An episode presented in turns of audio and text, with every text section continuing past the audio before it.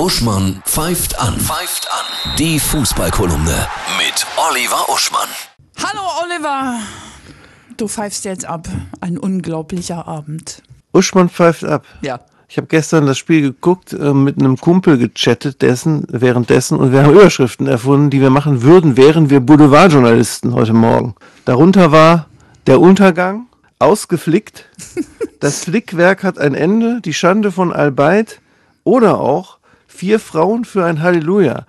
Denn es war das erste Spiel bei einer Männer-WM mit einem Schiedsrichterinnen-Team. Dafür mussten wir bis nach Katar kommen. Ja, jetzt sind wir raus. Wie soll es denn jetzt weitergehen? Ja, zunächst mal genießen wir weiter die WM. Denn das muss ich hier ganz klar mal sagen.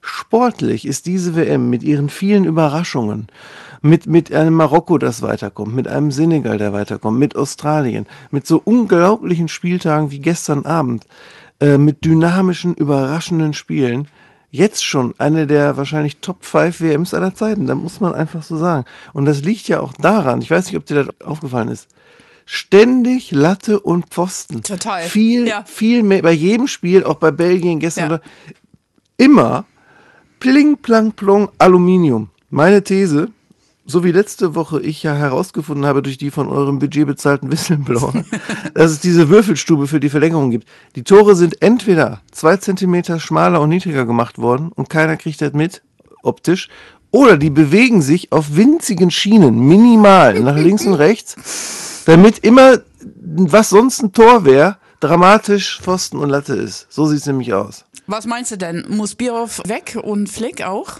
Ja, also eigentlich müsste ja jetzt eine radikale Revolution stattfinden.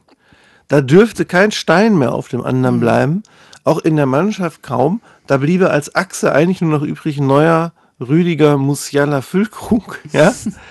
es müsste sich unglaublich äh, vieles ändern.